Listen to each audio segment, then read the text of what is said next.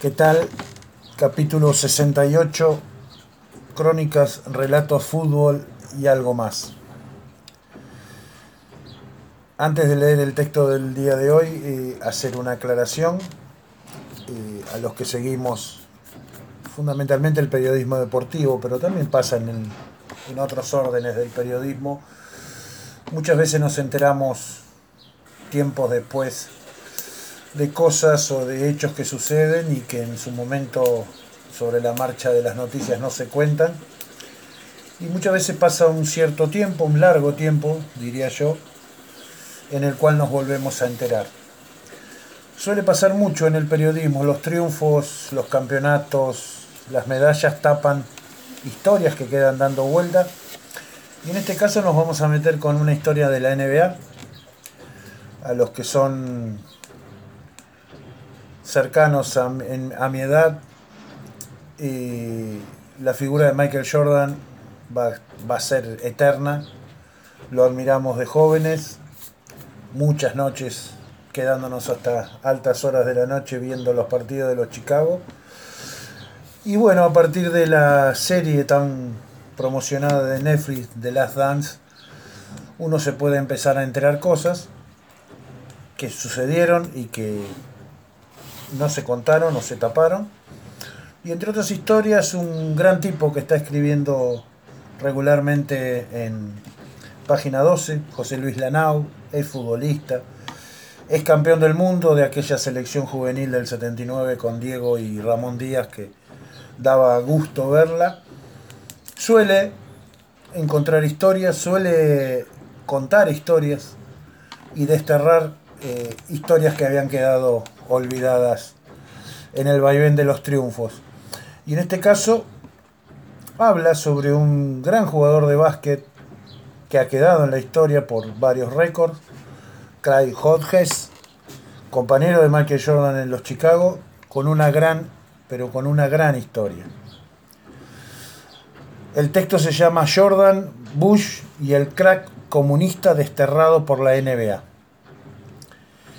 El pasado no es solo historia, es también memoria. Al terminar la Segunda Guerra Mundial, los soldados negros americanos que regresaron a casa, después de dejar a miles de hermanos muertos en los campos de batalla europeos, se encontraron en su país que debían ceder el asiento en el transporte público.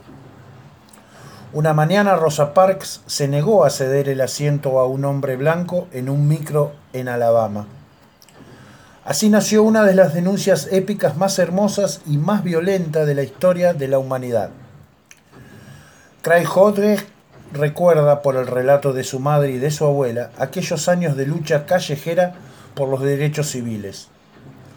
Uno de los más grandes lanzadores de triples de todos los tiempos decidió no levantarse del asiento en la NBA y fue desterrado para siempre. Año después diría, me lo hicieron pagar.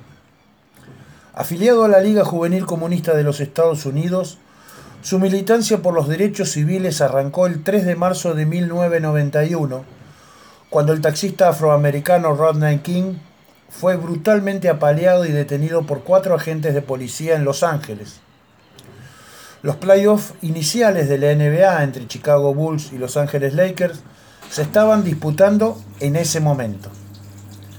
Hodges solicitó en los medios de comunicación la suspensión del partido y le suplicó a Michael Jordan, compañero de equipo, y a Magic Johnson, máxima estrella rival, incrementar una medida de fuerza en apoyo al taxista detenido.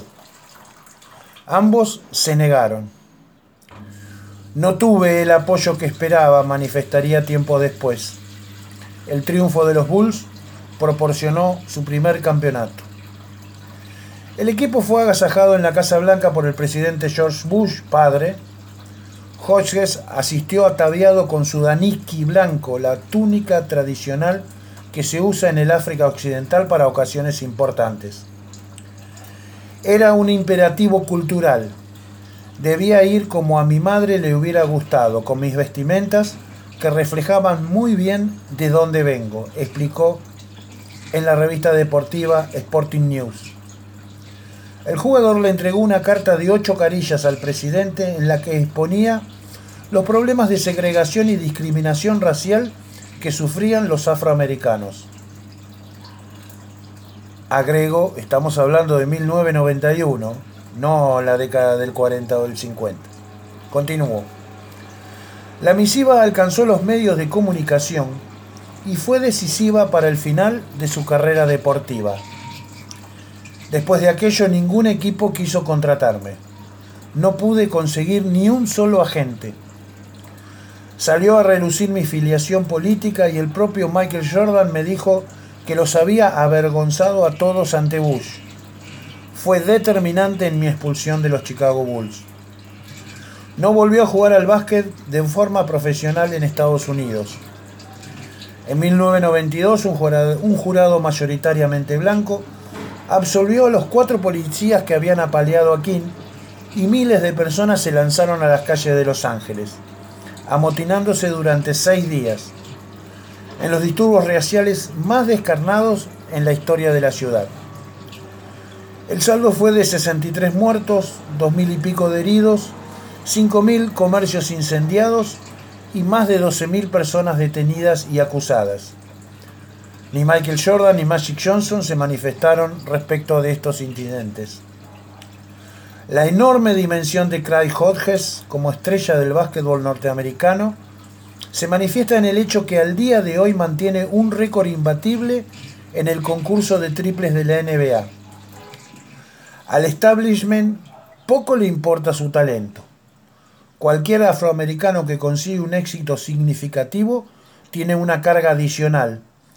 Y muchos en Estados Unidos aceptan a Michael Jordan o a Oprah Winfrey siempre y cuando no te vuelvas demasiado controvertido en torno a cuestiones más amplias de justicia social, expresaba Barack Obama en el documental The Last Dance. Craig Hodges vive ahora de las ayudas y de algunos trabajos temporales. Su ex compañero es mega millonario. Sus zapatillas, las Air Jordan de Nike, se venden a 100 dólares el par y se fabrican por 100 dólares al mes. 100%, balance redondo.